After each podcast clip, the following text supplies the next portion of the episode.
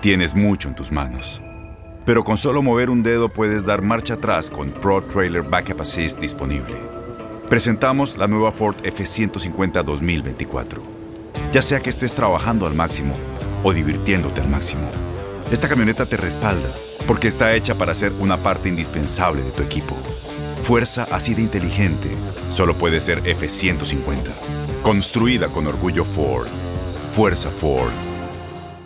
Univisión Reporta es un podcast de euforia. El gigante tecnológico Amazon está trabajando en una inteligencia artificial capaz de diseñar un sistema de inteligencia artificial que a través de la recolección de datos en distintos índices pueda detectar casos de acoso. Es el teléfono celular que escasamente abandonamos para ir a dormir. Son los vehículos que conducimos con navegador. La inteligencia artificial avanza cada vez más. Desde algoritmos que aprenden nuestros gustos y nos recomiendan películas hasta servicios de atención al cliente basados en programas robots. Su uso actual era impensable hace algunos años y también ha abierto un debate ético sobre su aplicación. No somos conscientes de que la inteligencia artificial nos facilita la vida, pero también involucra serios riesgos.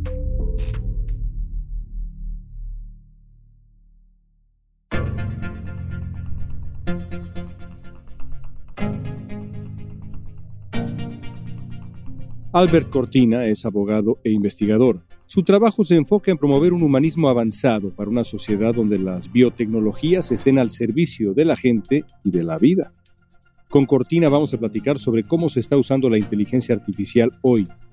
También nos va a aclarar si su avance representa un riesgo para la existencia humana y si en algún momento la inteligencia artificial podría llegar a tomar conciencia. El temor es a que estamos alumbrando una especie de nueva criatura una nueva persona o una nueva visión, no humana, pero sí de persona inteligente y tal vez algún día consciente. Hoy es viernes 26 de agosto, soy León Krause y esto es Univisión Reporta.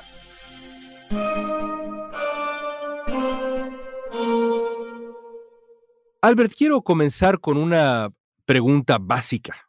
¿Qué es la inteligencia artificial?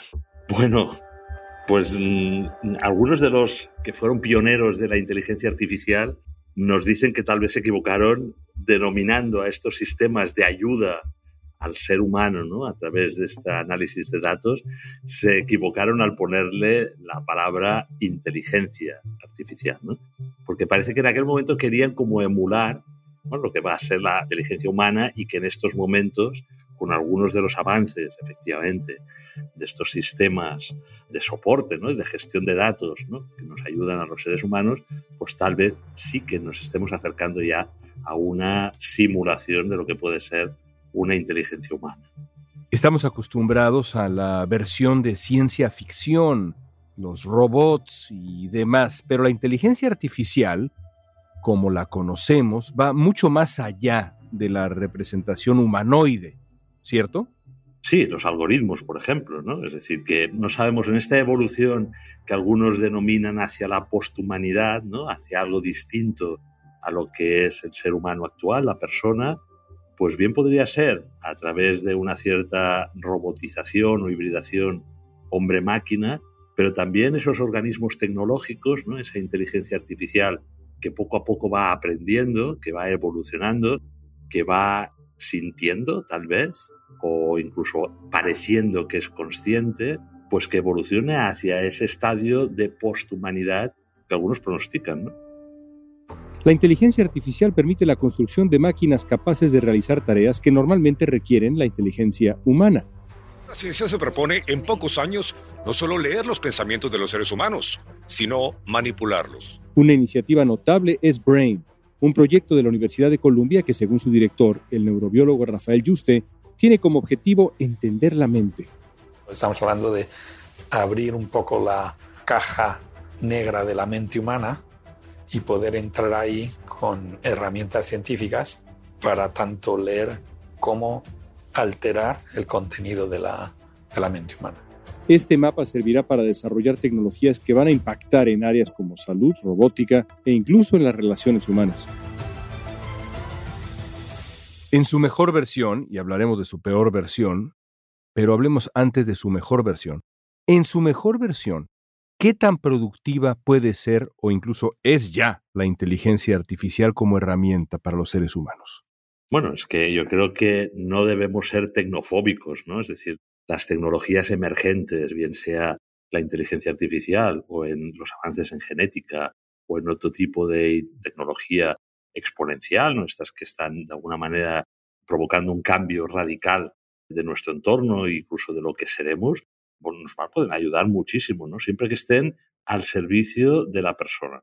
Se trata de inteligencia artificial que se comunica con los médicos avisando hasta ocho horas antes cuando probablemente un paciente vaya a tener un fallo respiratorio. Uno puede predecir qué es lo que le va a pasar cuando antes no podíamos predecir hasta que le pasaba.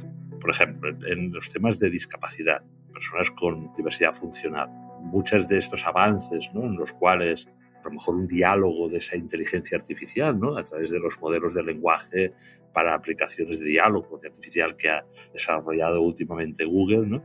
Pues pueden ayudar a muchísimas personas a desarrollarse incluso, repito, dentro de su discapacidad.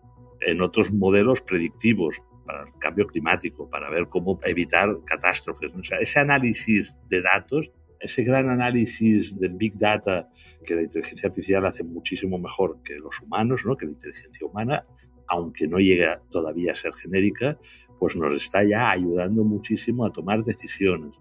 El dilema ético, el dilema jurídico es hasta qué punto nos ayuda a tomar decisiones, pero todavía desde una perspectiva humana, o bien se va a independizar, emancipar de nuestra visión Hablemos precisamente de ese dilema ético, Albert. Hay quien dice que el ser humano juega con fuego al nutrir, digamos, la inteligencia artificial, al insistir en el crecimiento, el desarrollo del potencial de la inteligencia artificial. ¿Cuáles son esos supuestos riesgos? Sí, fíjate que hay una ideología, una línea de pensamiento ¿no? que se denomina transhumanismo, que lo que un poco aboga es por mejorarnos como seres humanos, ya que estamos en una carrera entre esa inteligencia artificial que en estos momentos está aprendiendo y nuestra propia inteligencia. E incluso ellos, desde el movimiento que potencia esa visión de proximidad y de mejora para, de alguna manera, no dejarnos ganar por la inteligencia artificial, precisamente denominan algunos de estos desarrollos excesivos de la inteligencia artificial como un riesgo existencial para el ser humano. Estas computadoras que están interconectadas, que son redes eh, gigantescas de servidores que día a día van creciendo, lo que hacen es aprender de tu comportamiento y darte facilidades. Nick Bostrom, por ejemplo, que es un filósofo que está en Oxford, nos advierte en un libro que se llama precisamente Hiperinteligencia de no ser capaces en algún momento de entender que esa inteligencia artificial, ¿por qué toma esas decisiones? Si ya hemos dejado de programarlas, si ya ha desarrollado esas redes neuronales que hemos comentado anteriormente, de alguna manera, ¿cómo vamos a entender a esa inteligencia artificial y cómo vamos a introducirle unos valores humanos que de alguna manera, pues, eh, como he dicho anteriormente, todo ello sea en beneficio del ser humano. Y ahí es donde tenemos el dilema, ¿no? que debemos anticiparnos en este momento a un mal uso o un mal desarrollo de esa inteligencia artificial genérica o fuerte. Pienso, por ejemplo, en eh, Elon Musk, que ha apostado fuerte por el desarrollo de inteligencia artificial en sus empresas, empezando por Tesla. Musk dice que la inteligencia artificial podría significar eso que ya decías, una amenaza existencial. ¿A qué le teme Musk exactamente? Pues seguramente a nivel más coloquial a que nos haga obsoletos, ¿no? a que esa inteligencia artificial sea más eficiente, sea mejor, que desarrolle los dilemas o las soluciones a los problemas que los humanos tenemos ¿no? de una forma más rápida, más eficiente, como he dicho, ¿no? y que nosotros nos quedemos como obsoletos. Yo creo que en este momento la idea siempre que resalta en una conversación sobre este tema es, bueno, y nos sustituirán esa inteligencia artificial, esos robots inteligentes, autónomos, que toman decisiones, nos sustituirán en nuestras tareas, en nuestras profesiones, en nuestro trabajo. Y ahí es donde empieza el primer temor. Yo iría más allá de esto, ¿no? De decir, bueno, sí, efectivamente, ahí está uno de los primeros retos que tenemos más cercanos, pero a nivel un poco más de medio plazo o incluso largo plazo, el temor es a que estamos alumbrando una especie de nueva criatura, una nueva persona o una nueva visión no humana, pero sí de persona inteligente y tal vez algún día consciente. Y eso lo vemos de momento anticipado en las, series de ciencia ficción, en la literatura, ¿no? en las películas, y nos atemoriza, ¿no? porque casi siempre en esas series o películas la visión distópica es que pierdes el ser humano, ¿no?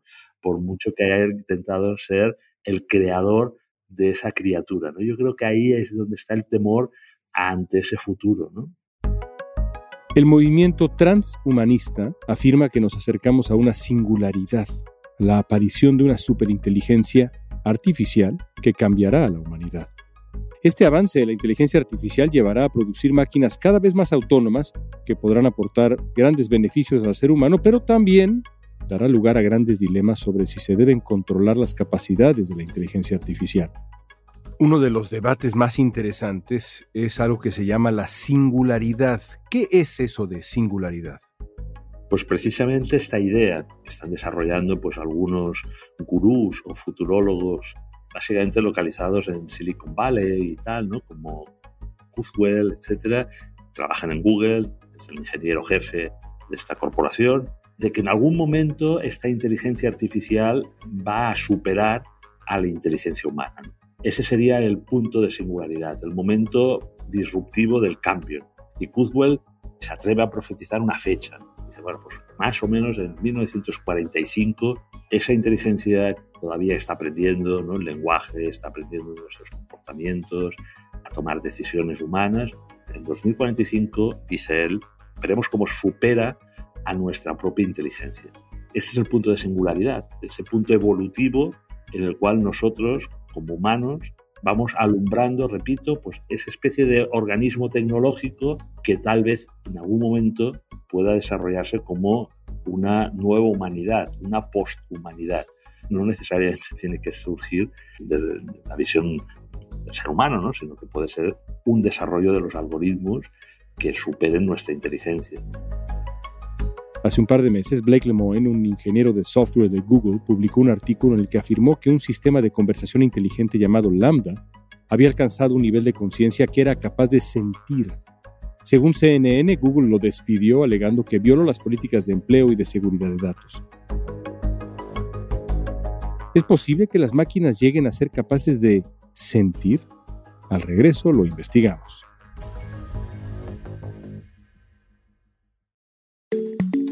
Hace poco tiempo, un eh, importante ingeniero en eh, Google aseguró que tras trabajar e interactuar con la tecnología de diálogo libre de inteligencia artificial de Google, él concluye que el modelo este de diálogo era consciente de su propia existencia y podía manifestar una serie de emociones que resultan humanas, francamente. ¿Es eso posible que una inteligencia artificial sea hoy consciente de su propia existencia? Claramente no. Claramente no puede ni ser consciente ni ser un ser sensible o sintiente. Lo que pasa es que invito a nuestros oyentes a escuchar el diálogo que tiene Black Lenoin, ese técnico que tú has comentado, ¿no? experto en inteligencia artificial, con Lambda, este modelo de lenguaje para aplicaciones de diálogo absolutamente avanzado. ¿no? Es espectacular. El nivel de claridad, de fluidez, de orden, de organización en el diálogo, ¿no? las respuestas tan empáticas, ¿no? son espectacular. Las respuestas pueden dejar maravillado a cualquiera que la escuche. Pero hay trampa. Es decir, de alguna manera, ese modelo de lenguaje para aplicaciones de diálogo se produce a través de la combinación de muchísimos datos, pero que precisamente persiguen un objetivo. En ese diálogo concreto el objetivo era, bueno, es, ¿eres consciente? Y claro, es una conversación en la cual, si la escuchas, todo gira, casi en lenguaje políticamente correcto, hacia esa sensación de que efectivamente te está contestando ese sistema de inteligencia artificial con aquello que tú consideras como ser humano que representa la autoconciencia, ¿no? Si te habla del alma, si te habla del espíritu, si te habla de empatía, de sentimientos, de que quiero ser amigo de, etcétera, ¿no? pues de alguna manera ese diálogo lo asimilas a, algo que efectivamente ya estabas buscando, que en este caso era si eres consciente o no. De alguna manera tenemos que pensar que la conciencia humana es mucho más compleja, igual que la inteligencia, ¿no? Es decir, por más impresionante que sea ese diálogo, lo que dice la computadora no lo está haciendo desde una sensibilidad humana, una inteligencia humana, sino recurriendo a todos esos datos que ha ido recabando, pero que al fin y al cabo son eso, datos. ¿A eso te refieres? A eso me refiero. Hay momentos en los que si hubiese un giro en la conversación ¿no? y el tema derivase hacia otros conceptos, no estaríamos tan seguros de que comprende, que está entendiendo las frases que emite con su significado más complejo. Si el contexto es si eres una persona, si eres inteligente, si eres consciente, si sientes y tienes sentimientos, ahí sí que entra en una coherencia en el diálogo, ¿no? Pero claro, lo que aquí preocupa es realmente que personas como el propio ingeniero que de alguna manera está en estos temas se autoengañe o que esa inteligencia artificial logre engañar su mente o nuestra mente, ¿no? Haciéndonos pensar que está hablando con otra persona, ¿no? Eso suena muy humano, ¿eh? esa capacidad para engañar. Sí, bueno, hay una película que es Ex Machine que lo ves clarísimo, ¿no? Al final hay como una manipulación, el ser humano que solo quería ver si ese robot que sale en la película como inteligente, si realmente va más allá de una inteligencia y de esa composición de los datos que tú comentabas antes, ¿no? Y realmente tenía sentimientos, si podía enamorarse, si podía tener celos, si podía rechazar al protagonista ¿no? de la película y si es consciente de estar haciendo ese daño o ese desamor, ¿no? Y ahí el planteamiento es este, ¿no? La simulación, el engaño que se pueda producir a partir de estos modelos de lenguaje para aplicaciones. lo imagínate que en todas las televisiones del mundo aparezca un clon, un clon que habrá también con inteligencia artificial, ¿no? Se puede realizar de alguno de nuestros líderes políticos globales más significativo, sea de Estados Unidos, sea de Rusia, sea de China, ¿no? Y que establezca pues una entrevista o un discurso absolutamente realizado a través de la inteligencia artificial, simulado, unos hackers, ¿no? y que a lo mejor acaben provocando un conflicto diplomático o incluso una guerra mundial. ¿no? La inteligencia artificial toma cada vez más importancia en nuestro día a día, nos guste o no. Es un sistema que va tomando la información y el problema es que no nos damos cuenta de lo que estamos entregando. Eso parece de ciencia ficción, parece un poco conspiranoico, pero cuando ves algunos de estos debates entre inteligencia artificial como modelo de lenguaje para esta explicación de diálogo y sus creadores, que a veces se clonan en la imagen, en la forma de hablar, en la forma de expresarse en los labios, ¿no? ahí, ya se está perfeccionando lo que es la parte visual, ¿no? Tú mismo, ¿no? Que ahora estuvieses haciendo una entrevista de tu avatar, ¿no? De ti mismo, no solo a nivel físico, ¿no? Imitando tu forma de expresarte, etcétera, sino tu voz, tus declinaciones, tu manera de plantear una entrevista y las propias respuestas. Esa ficción esa simulación mal utilizada podría ser peligrosa. En un reportaje de CNBC, varios expertos señalaron que los desarrollos del lenguaje que usan inteligencia artificial van a mejorar todavía más este año. A partir de estos avances, ahora se le prestará más atención a los asuntos éticos relacionados con la inteligencia artificial. Quiero sumar otro debate interesante, que es la posibilidad de generar seres humanos mejorados con elementos de inteligencia artificial. Eso también, insisto, suena de ciencia ficción, pero no lo es tanto, esa es la realidad. ¿Hay riesgos en ello?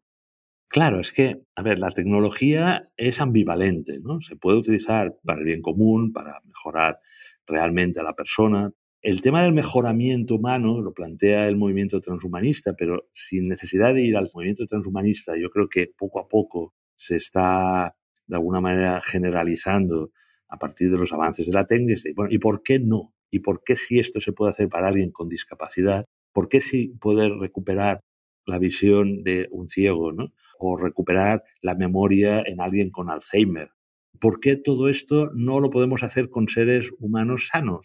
La inteligencia artificial, en comparación con la inteligencia humana, la diferencia que tiene es que puede potenciar muchísimas las capacidades de la medicina. Como la ciencia es neutral, los métodos se pueden utilizar para bien o para mal. ¿Por qué un soldado no puede tener visión nocturna o alguien que está en una fábrica en China pues produciendo ininterrumpidamente, ¿no? como si fuese un robot? ¿Por qué esas capacidades las podemos modificar genéticamente o no podemos hibridarnos con la máquina, que sería la visión cyborg, ¿no? para, como tú bien has dicho, por ejemplo, una hibridación entre nuestras neuronas y parte del sistema neuronal artificial. Pero claro, el futuro nos puede deparar esa hibridación hombre-máquina como más avanzada, en una parte, como decía antes, para el bien, para el bien de la persona, pero en otros casos podría ser una manipulación de su mente, una inducción de cerebros, un borrar a través de neurotecnología ¿no? invasiva pues recuerdos, inducir pues actitudes, creencias, eso ya es más peligroso. Nos has dibujado un panorama muy completo de las oportunidades, los riesgos, las amenazas de la inteligencia artificial. Yo concluiría preguntándote lo siguiente. Varias voces, entre ellas de nuevo Elon Musk, insisten que urge regular el futuro de esta tecnología en particular, de la inteligencia artificial, que hay que regularlo antes de seguir avanzando de esta manera. ¿Tú estás de acuerdo en que urge regulación?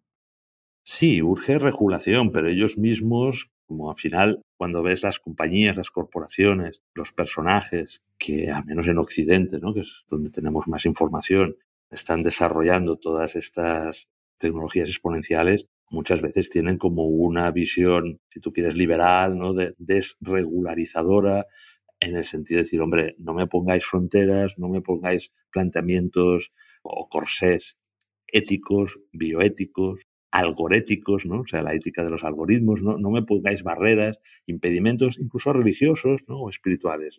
Yo creo que tal vez digan esto, ¿no? Hay que regular, pero por otra parte se sienten muy cómodos con una cierta, primero, no tanto ya desregularización, sino una ignorancia del derecho de cómo abordar rápidamente, ¿no? Porque todas estas tecnologías exponenciales pues avanzan muy rápido.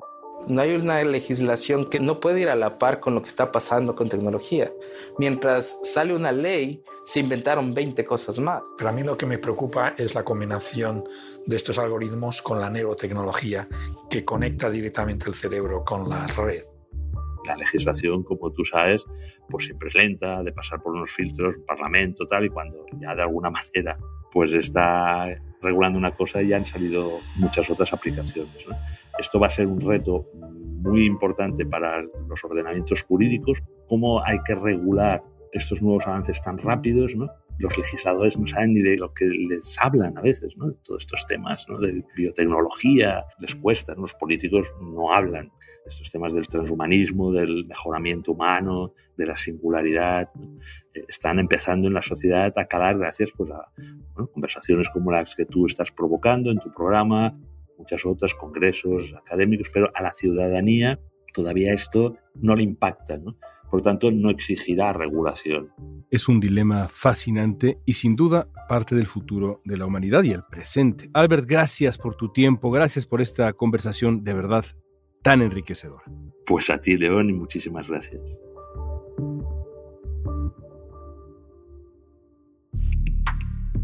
En Estados Unidos, la preocupación por el posible mal uso de la inteligencia artificial está impulsando esfuerzos para desarrollar leyes federales para que estos sistemas sean confiables.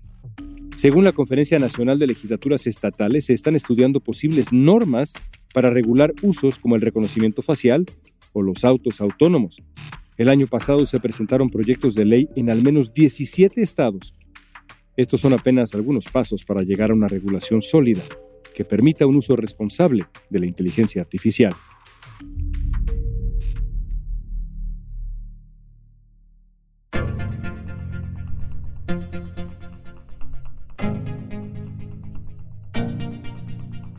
Esta pregunta es para ti. ¿La inteligencia artificial te entusiasma o te atemoriza? O una combinación. Usa la etiqueta Univision Reporta en redes sociales y danos tu opinión en Facebook, Instagram, Twitter o TikTok. Escuchaste Univision Reporta. Si te gustó este episodio, síguenos y compártelo con otros. En la producción ejecutiva, Olivia Liendo. Producción general Isaac Martínez. Producción de contenidos Mili Supano. Producción Débora Montaner. Asistencia de producción Francesca Puche. Música original de Carlos Jorge García, Luis Daniel González y Jorge González. Soy León Krause. Gracias por escuchar Univisión Reporta.